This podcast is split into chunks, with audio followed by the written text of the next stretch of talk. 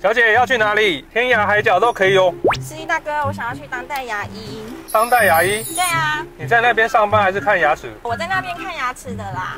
司机大哥，这个是台湾观光地图哎，太夸张了啦！光找要找多久？都已经二零二零年了。来来来，我们现在有 GPS 导航，我现在来教你怎么用啊。啊，GPS 那些山西我又不懂。那我们做人工植牙的疗程评估时，我们会先去拍摄。所谓的三 D 电脑断层的影像。来来来，现在有很流行的 GPS 导航，让我来教你怎么用。那这个数位的档案呢，我们会存到这个导航机的里面，就好像是汽车导航的电子地图一样的道理。你看，这就是现在最新流行的 GPS 导航。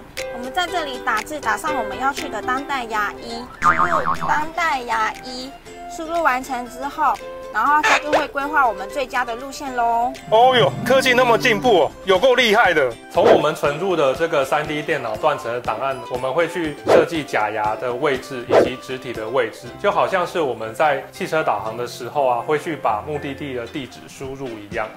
人工植牙的手术当中呢，导航机它会及时去反映我们植牙的钻针深度、角度这些重要的资讯，我们就可以很顺利的到达我们植牙位置的一个目的。这样子听起来，植牙导航就好像汽车导航一样哦。Good point。其实这样子的手术方式呢，也可以比我们医师去凭经验徒手操作的精准度还要高。前方路线限速五十公里，请小心。哎，小姐你在讲话吗？不要紧张啦，那个是导航在提醒你啦。你可爱耶。哦，我还以为还有别人在车上，吓死我！大白天的。